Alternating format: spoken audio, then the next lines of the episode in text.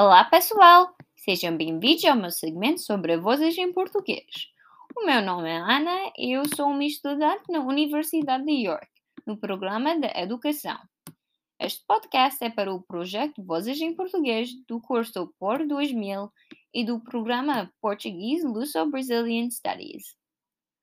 Hoje vou falar sobre o meio ambiente, mas especificamente sobre a poluição e coisas que nós podemos fazer para ajudar na preservação não só das espécies animais e vegetais, mas também do planeta e dos oceanos. O termo poluição pode se referir às substâncias artificiais e ou naturais que são criados, consumidos e descartados de maneira insustentável. E esta poluição acontece quando uma quantidade de qualquer destas substâncias ou forma de energia é introduzida no ambiente a uma taxa mais rápida do que aquela que está por ser dispersa ou armazenada com segurança. As principais formas de poluição incluem poluição do ar, poluição luminosa, lixo, poluição sonora, poluição plástica, contaminação do solo, contaminação radioativa, poluição térmica, poluição visual e poluição da água. A água é uma substância muito importante para o surgimento e desenvolvimento da vida no nosso planeta. Por isso, vou me concentrar aqui hoje nas questões que contribuem para a sua poluição. A poluição da água causa alterações na sua qualidade, o que a torna imprópria para consumo e é prejudicial para todos os organismos que nela vivem.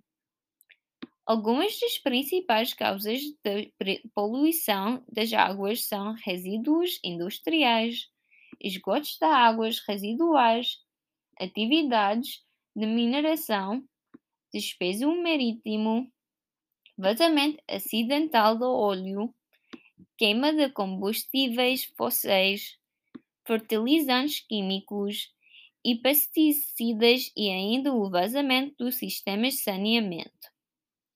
As mais populares formas de poluição da água são derramamentos de óleo, a ilha de lixo e empresas poluindo nossas águas com produtos químicos. O descarte inadequado de resíduos sólidos é uma das principais fontes de poluição das águas.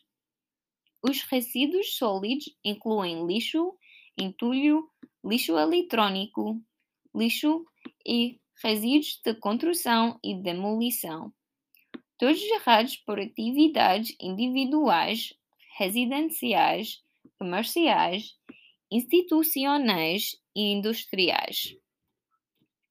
O problema é especialmente grave em países de desenvolvimento que podem não ter infraestrutura para descartar adequadamente os resíduos sólidos ou que podem ter recursos ou regulamentação inadequada para limitar o descarte inadequado. Em, em alguns lugares, os resíduos sólidos são despejados intencionalmente em corpos de água. A poluição da terra também pode se tornar poluição da água. Se o lixo ou outros derretidos forem carregados por animais, vento ou chuva para corpos d'água.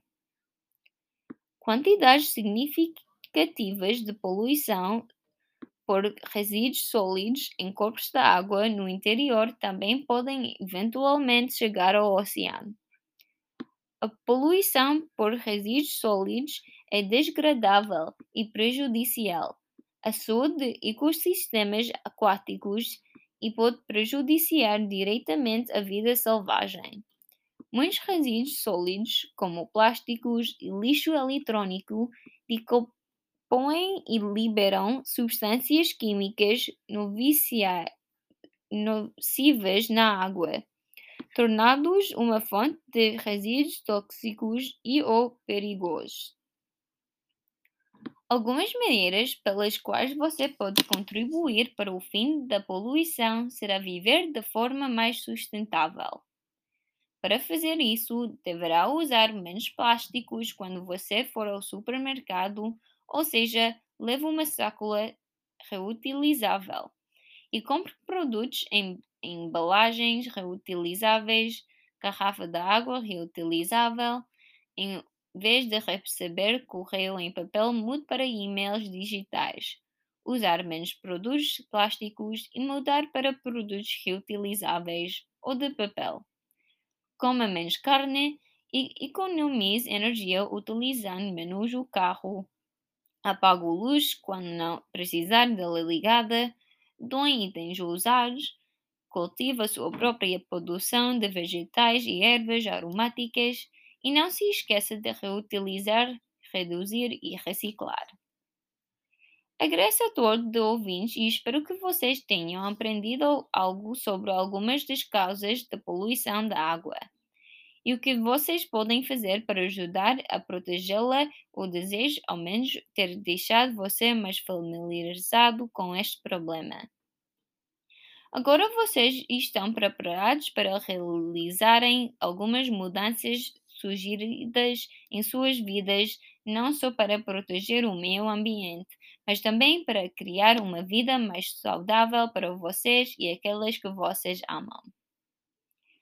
Espero que tenham gostado do meu podcast e convido-os para voltarem a ouvir o meu próximo podcast.